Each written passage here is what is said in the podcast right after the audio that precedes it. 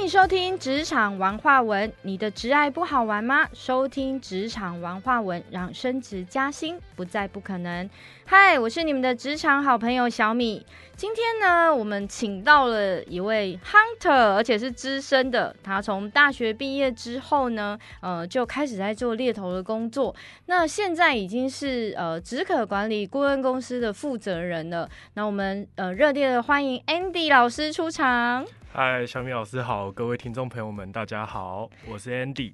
嗨，Andy，我今天想要来跟你聊聊啊，就是呃，我们大家都很好奇，就是猎头到底是怎么去猎人的？这样，这其实是一个非常特别的产业，也是一个我觉得算蛮特殊的一个呃一个工作行业。嗯，对，那呃，其实猎头一般来说，我们用的管道。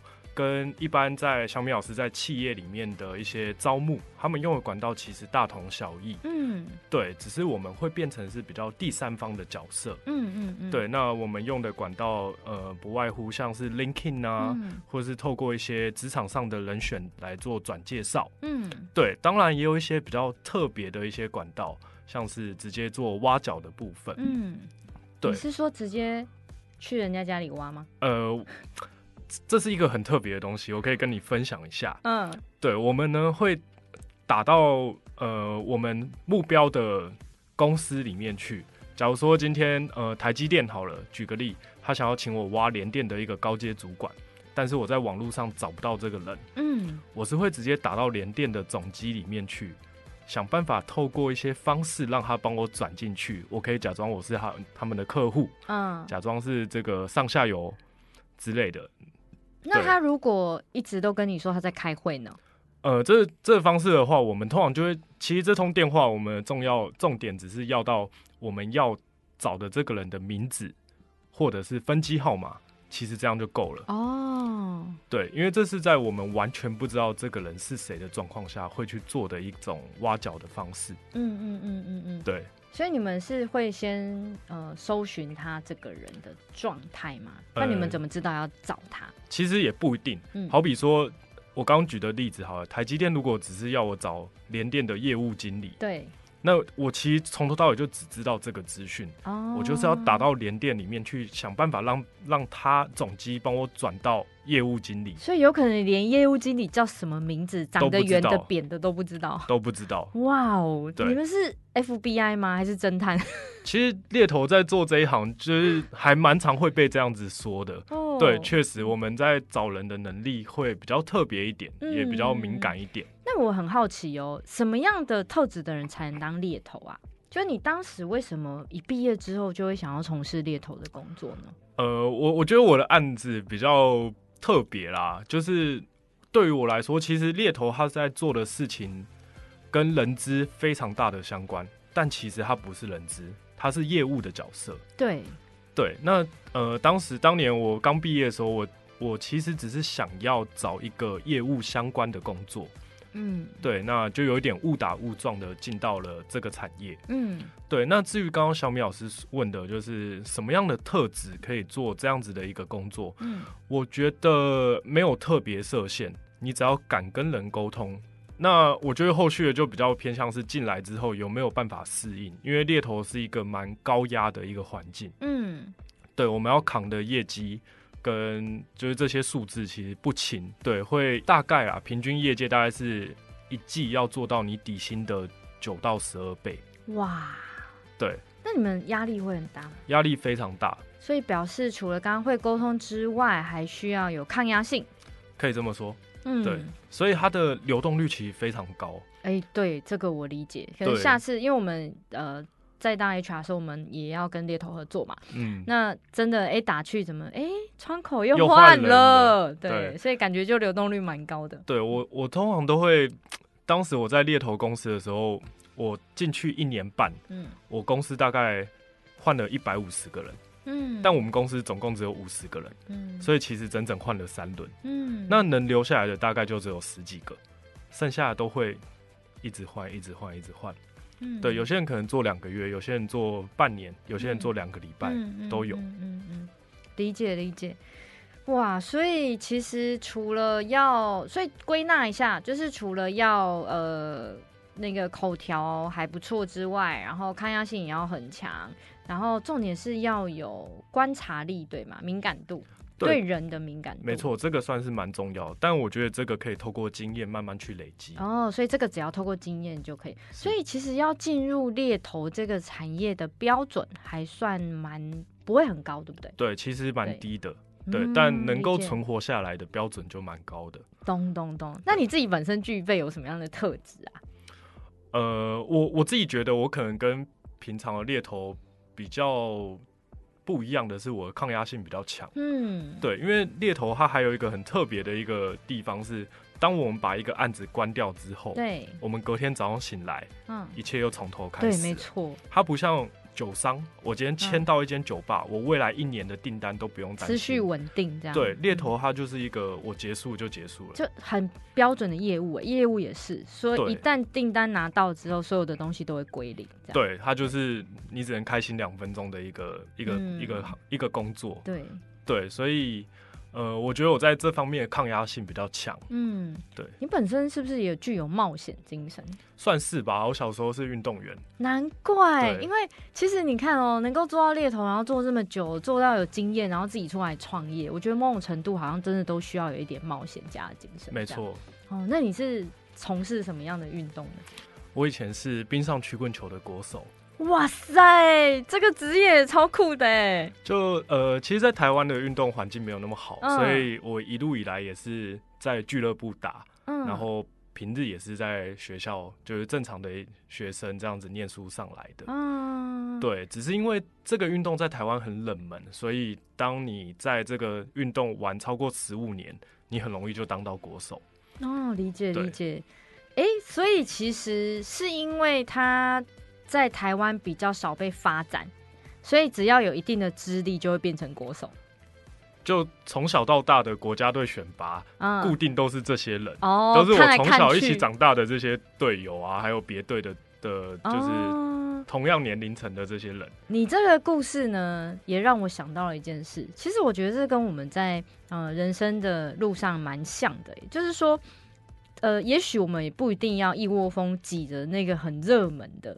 不管是职业啊，或者是什么之类的，那只要是适合自己的，即便可能它不不一定是很热门的，它可能是比较呃不是主流型的，但只要是适合自己，其实一样可以有自己的一片天地。没错，没错。我刚刚就突然脑海中就突然浮现了，就是这样的一个状态，这样子。所以我觉得运动员让我学到的是这种坚持。嗯，对。那当然，就像我刚刚说的，我的抗压性很强。对，我觉得某方面也是跟运动员的背景有很大的相关。同意耶，这就是你从小到大的个性养成嘛，对不对？因为你可能就是真的曾经是运动员，那运动员的状态下，本来哦，因为在练习的过程当中，你一定会遇到很多的困难。然后很多的痛苦啊，然后很多的对挫折这样子，那你当时都是怎么去呃调节自己的状态，怎么坚持下去的？呃，其实我觉得在运，因为运动本身是我很喜欢的一个东西，嗯，对，所以其实没有太多的排斥。那可以呃为国家出去争光，是一件我觉得算是蛮很有荣幸，然后也觉得说非常有荣耀的一件事情。对，所以当这么快速的这种运动、高强度的运动下，你可以去坚持，可以去抗抗住这个压力。嗯，尤其像是打国家队的比赛啊之类，的，这种压力其实是非常大的。懂。对，那换过了回回过头来，到现在做猎头这一部分，反而觉得压力没有那么大。哦，对，哇，因为你已经是由一个很大的压力的部分，然后跳到了一个。就是另外一个环境当中，你反而瞬间觉得好像没什么，这样对不对？对对，因为你在比赛上面，你就是没有没有选择，没有退路。嗯。但今天做猎头，我其实可以有很多的案子啊，我可以有很多的选择，很多的客户。我懂，我可以理解那种感觉，就是出国比赛这种机会不是每个人都有的，你知道？我们小时候不是小时候那个小朋友都会互相鼓励啊，就会一直说他什么金高金高出国比赛这样子，对对对。对，但是但是其实你说多少人这种机会真的没有，所以我相信那个压力应该是蛮大的。所以你讲这句话的时候，我可以理解啦，就是说，哎，从一个这么高压的环境下退下来之后，好像对你来说都不算什么了，这样。你有点倒吃甘蔗的概念，可以这么说吧？对啊，已经经历过了，对，理解理解。好，哎，所以我其实，在你身呃身上真的看到蛮多，就是一路以来的这些历程，其实真的都会养成你的个性上面，然后跟你未来的一些价值观，跟你在职场上的一些发挥的能力。是，我也觉得这算是做猎头蛮蛮需要具备的一些特质。太好了，这样好，所以那我们呃，因为现在已经大概知道猎头需要什么样的特质了，那我们现在呢又要回到一个我觉得观众都很想、听众们、听众朋友们都很想要知道的呃问题，就是，哎，如果我今天是一个默默无名的人，我到底应该用什么方式呢，可以让你猎到我？OK，嗯，呃，关于这个问题的话，我会有两个建议。第一个呢，把履历写好。嗯，对你有好的履历，你才容易被不管是人资或是猎头看到。嗯，对。那履历要怎么样写好呢？我们可以改天再再有另外一个另外一集来教大家如何把履历给呈现好。OK，对。那呃，我觉得第二个非常重要的特质呢，呃，应该说非常重要的因素，我会觉得要在网络上多曝光。嗯，对，如果你今天履历写的很好，但是是放在你的书桌上，嗯，那是不会有人看到的。这蛮同意的。对，所以其实你看到一般很有名的人，为什么大家都认识，就是因为他们在网络上是非常曝光的。对，而且现在自媒体这么发达，大家好像马上就是可以透过一些自媒体的方式，让自己塑造出自己的个人品牌的部分。没错，没错，我觉得这是非常重要的。最基本的，像台湾最大众的求职网一零四或是一一一这些平台的话，可以试着在上面把自己的履历公开。只要找工作，大家都会公开啊。但真的有人连这这个部分都不会去做。哦，这我倒是蛮相信的，尤其是你知道那个，我就看有些人的履历啊，因为我们有时候真的都要看好多好多履历。我有看过那种哦，那个照片啊，给我放滤镜的，然后还有那种放卡通图案的，也有，还有放宝可梦的，还有给我放团体照，我怎么知道你是谁？对对，然后还有那种呃，连自传都不写的，对我怎么想说，哎，自传大概是。可以马上很容易看出你的一个状态的一个地方，但是好像很多人也都不写自传，是对，可以理解哈。所以，哎，我们的听众朋友们，好好的写一下你的履历，就可以比较容易有机会曝光，然后被猎头给找到。那我想再问一个问题哦，是除了这些方法，那嗯，假设我现在已经在工职场上工作一段时间了，那因为猎头大部分大家的印象当中都是猎中高。人才嘛，中高阶的人才。那我今天假设只是一个初阶的主管，我要怎么就是进到这个部分里面？我记得我人生第一次就是被猎的时候啊，就是突然接到猎头打电话来，然后就诶跟我说，诶他想要请我就是提供一下履历啊，然后他想要介绍我去呃别的公司。我当时有吓了一跳，我就问他说。哎，你怎么知道我啊？就是怎么找到我的？然后他当时是说，我是有别人介绍的，这样。所以你们是透过就是别人介绍你们才会找到像我们这种一开始其实名不见经传的人吗？呃，我我觉得也。不一定是这样子，嗯，当然，透过人选的转介绍是我们非常重要的一个获取人选的一个管道，嗯，对。但我觉得，就像刚刚一开始有提到的一些网络上的资讯，嗯，也是非常容易让我们可以接触到人选的。哦，对，甚至我们也可能就像刚刚前面提到，我直接去竞争对手那边做挖角，这些都是有可能的。这个蛮猛的，我觉得。对，但呃，猎头跟你说转介绍，其实是最快速简单可以带过的一个。懂哦，理解了。就是有时候我们听到的可能只是一个表面上的理由，但事实上可能背后的原因不一定是这个。对，可以这么说。哦，对，我们有各种管道。对，各种管道，我们不一定会呃百分之百很老实的跟你说，因为它并不一定是很重要的资讯。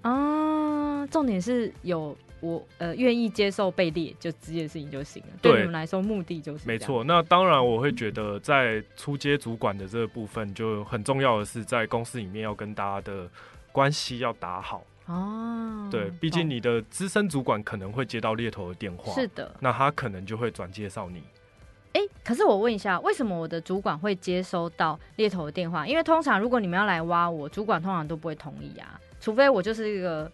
麻烦人物，trouble maker，老板一直很想把我送走，这样。呃，好比说，如果我今天想要挖一个很资深的人资主管，嗯，那我打电话去的对象刚好是你前公司的主管哦，对，那他觉得自己有点太资深了，或是觉得这个角色他觉得更适合你，他突然想到你。哦，我以前的下属现在在哪一间公司？我觉得他很适合这个角色。哦，懂了，懂了，懂了。所以有可能并不是在现职的公司，可能是前公司。所以其实人脉也是蛮重要，人脉是非常重要的。现职公司也不是不可能。你如果有很很要好的同事，你也已经有表态说，嗯。你有预计可能半年内想要换下一份工作之类的，他都有可能会去帮你做转介绍。嗯，这个倒是真的，因为其实像猎头过去在找我啊，他们的理由真的都是说别人介绍的。是啊，然后就是口耳相传这样。对他也不可能告诉你是谁介绍的。对他真的不会告诉我。对，这我觉得这算是一个专业的猎头要有的一个态度，我们是不会随便去。公开介绍人的，懂。相对的，今天如果你介绍你的朋友给我，我也不会公开你。明白，明白。对。那我想问一下，从你们猎头的标准来看，什么样的人会被猎？呃，我觉得，我觉得比较换个角度说，我们其实不是帮人找工作。嗯。猎头主要的工作是帮企业找人。对。对，所以当今天企业需要什么样的人才，刚好跟你的背景是有。吻合的，嗯，那你就有可能会被列，嗯，对。那至于后续就非常多的细节嘛，包含你的履历写的好不好，你会不会面试，你的薪资谈的合不合，这些我觉得是后话。对，但在第一步你要怎么样被列到，我觉得很吃客户端的要求，嗯，还有你履历的完整度，懂？对你履历写的越完整，你越有可能吻合到客户的需求。明白，明白。对。所以，所以其实说穿了，猎头就比较像是企业的外挂，呃，可以这么说，找人的外挂，对不对？我常会举例，猎头就像是防重或是保险业务员，嗯嗯，我们其实只是一个中间的中介商，懂懂懂。对，我们的两端是企业的工作机会以及人选，明白？对。所以就是透过这样，你们就会看到形形色色的人，这样可以这么说。我相信小米老师一定也是有这样子的经历，就是一天可能要扫个好几百份的履历，有时候上千封履历。对，那一份履历我们可能就花个呃七秒钟、八秒钟，嗯嗯嗯，对，我们就把最重要的可能看完了。对，嗯，可能主管的要求硬硬性要求是哪些，我们就是很快速的扫过这些东西。对。对，那合适的我们才会花个一分钟去往下滑，确实看有没有更重要的、更更资讯啊，对，更吻合的。对对对，这这个倒是真的。所以要怎么让猎头快速的看到，或者怎么让 HR 快速的看到，呃，你的表现，其实真的是履历是蛮重要的一个工具，这样子。没错。那我记得啊，那个时候我很年轻的时候，那时候被猎的时候啊，其实履历表写的蛮烂的。那个时候早期比较没有经验，然后那个猎头很好心哦，他都会说没关系，履历表给我，我帮你改。他帮我改，然后我拿到的时候真的很专业。所以你们是都有一个呃知道企业要什么，还是你们那个是被训练出来？呃，我觉得是经验。嗯，对你可以说是被训练出来的，嗯嗯，对，但我觉得每个猎头的做法不一样，对，像我我就不太喜欢去帮人选改履历，我有遇我有遇过一些比较黑心的猎头，是，他为了要让你的履历可以被客户面试，他帮你改的甚至跟你的。过往不吻合，哎，这个就很夸张喽。对，有点伪造文书的这种感觉。是这样很不 OK。对，那与其这样子，我觉得我倒不如教你怎么写履历。没错。你如果愿意听我的，愿意改的话，代表你很有心想要谈这份工作。嗯嗯。那我觉得我送你去面试的成功率还比较高。嗯嗯。对，那有些人选就是哦，我我懒得改了，你要不要帮我改？看你。哦。那这种的话，我也不会帮他改，因为我觉得。有点浪费时间啦，明白明白，对，因为那是态度问题吧，对你后续你也不会真的比较认真去看待这个机会，对，理解理解，好，所以真的猎头的美感都不一样哦，没错。那你要怎么做到出色的猎头？真的就是大家各凭本事。对，那我觉得呃，A 跟 A 加的猎头差别在细节的处理，嗯，对，因为。呃，这是一个对人的产业，我相信小米老师一定很清楚，很清楚，人是最难处理的，对对，形形色色。其其实这个我真的蛮认同的。有一次啊，我记得某一个猎头，我不知道是因为他比较之前还是怎么样，比较没经验，他就让我感受没有很好。他就是，嗯，就是包括在联络上的细节啊，他就是没有注意到很多的呃细节的部分，然后就会有点让我感受很差。但我有点忘记那是什么事件了。他可能他可能很急着要你谈这个工作。他可能有他的 KPI，对，所以他就会问说：“那你下礼拜有没有空送你去面试？”但他可能还没有很仔细的让你了解这个工作内容。对对对对对，大家就是类似这样。然后我当时就觉得啊，到底是什么啊？这样，然后我还一头雾水这样子。可是因为如果一开始这本来就是信任感的建立，对。那如果一旦这个猎头让我一开始觉得感受没有很好，他可能真的好像就只是把我当一个商品，而没有去尊重我的那个那个过程的感受。对，那那其实当然就会有点不是很舒服，这样子。哈，我感觉我只是一个商品，好像没有温度那种感觉。就是其实我觉得很重要的一个，在猎头，不管是猎头或是各个业务，很重要一个东西叫需求。对，你要先知道这个人选他的需求是什么，嗯，你才能跟他聊。好比说，呃，我们很常接到银行的信贷的这些专员、理财专员，对，他们打来。可能就直接叫你贷款，对对，但他完全不知道你的状况跟需求是什么。对呀，就跟他说我没需要，你一直叫我贷款干嘛？对，但厉害一点的专员，他一定会去分析你的状况，对，去了解。就像猎头一样，我们也会先去了解这个人选，他下一份工作想要想要的是什么。嗯嗯嗯，对，透过这样的分析再去跟他谈。嗯，适合他的工作机会。明白，明白。有有一次我还接到有一个猎头，我就觉得他给我感受蛮好。他虽然可能不是很清楚知道我的整个背景，但是他是会一直透过询问的方式，然后。让让就是让他自己慢慢的在了解我，对，这是我们平常会用的方式。对，然后让他就是他理解了之后，他就会自己去呃每一盒说，哎，那这家公司它的优缺点是什么？他也会分析给我听。对对，这是我们算是蛮重要的，也是蛮基本的一个。嗯，我觉得感受很重要，因为可能是做人的工作吧。就是你们真的不要把我们当成一个商品，好吗？没错没错，这也是就是我刚刚一开始有说猎头流动率很高的一个原因。对你的适应力够不够强？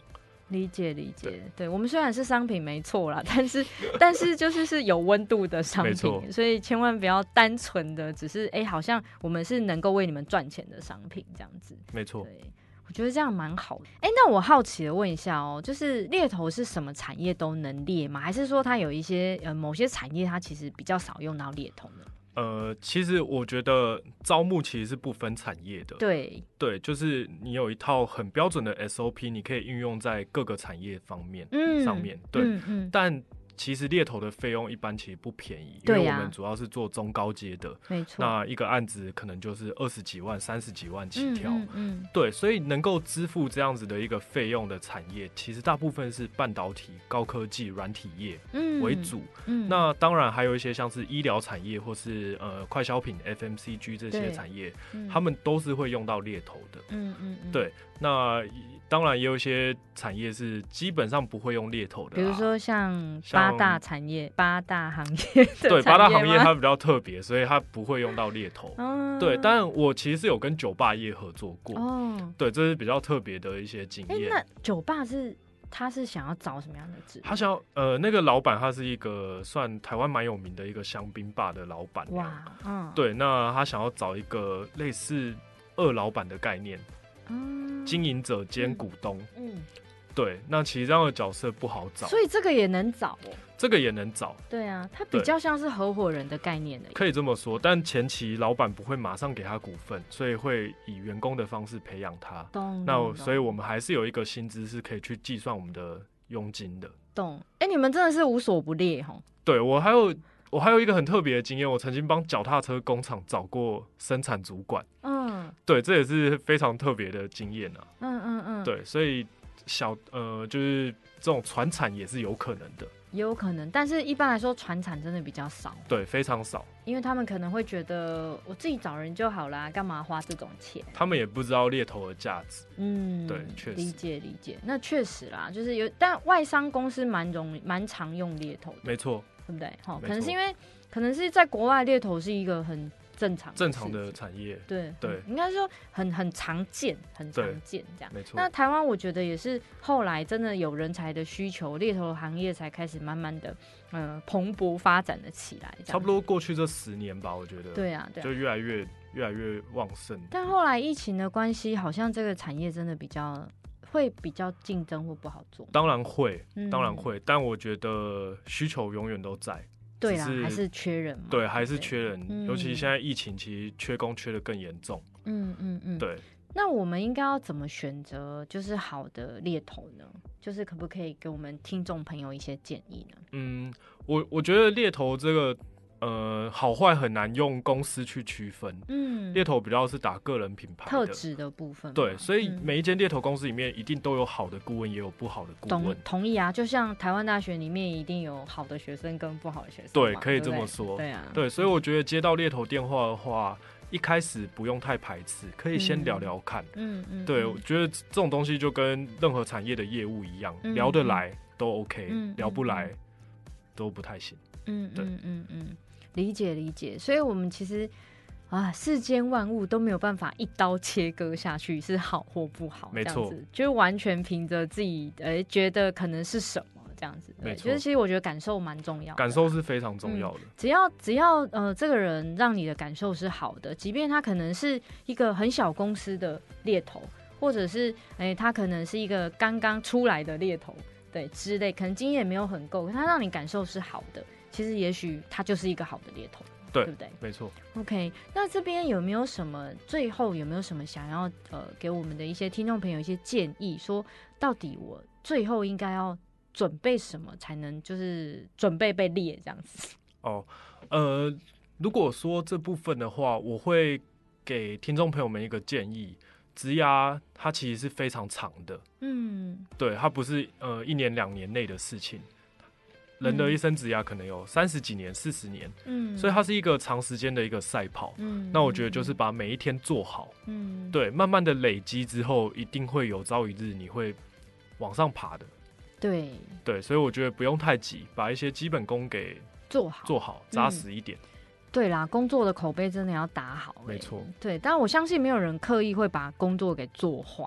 嗯，那我真的在职场上看过很多，都原本很认真、很努力，到最后就是对职场感到非常失望，之后就开始有点走中了，这样整个就是三崩的概念的这样子。但我也会建议，就是不要太急。嗯，对，因为呃，现在资讯那么发达，你一定会常看到或者是听到有其他人可能一夜致富啊，或者是呃三级跳。半年就换一个工作，很快就跳到副总啊、总经理之类的。嗯，我觉得这些案例就是难免会被报道出来。嗯，但这只是可能百分之一而已。甚至不到，嗯，有时候有有时候呃找工作需要点运气，我觉得。对，没错，对不对？是需要一点运气，你的实力一定要有，加上运气刚好来了，然后你刚好就有这个机会了，准备好了，哎，真的好像就这样上去了。对，所以大家都说机会是留给准备好的人，对，所以我们要做就是把自己准备好。OK，今天太感谢 Andy 老师来这里跟我们分享有关于猎头这个部分啊，那也让我们知道说哇，原来当猎头也不是一件很容易的的事情，这样子哈。那我相信猎头里面有很多的。秘辛有很多的艰辛是我们不知道的，这样。不过我觉得每一个工作都有它呃辛苦的地方，但也一定有它快乐的地方。我相信你会从事这份工作，一定是在过程当中，它也一定有给你带来很大的喜悦嘛，对不对？没错。对，好，那呃，我们下次可以再请 Andy 老师来到我们的节目上来特别讲一下，哎，猎头到底怎么去看待履历表这件事情，可以吗？可以吗？没有问题，没有问题。OK，太好了。那我们请职场的小伙伴们持续锁定我们的职场玩花文，让升职加薪不再不可能。我是你们的职场好朋友小米，我们下次再见，拜拜，拜拜。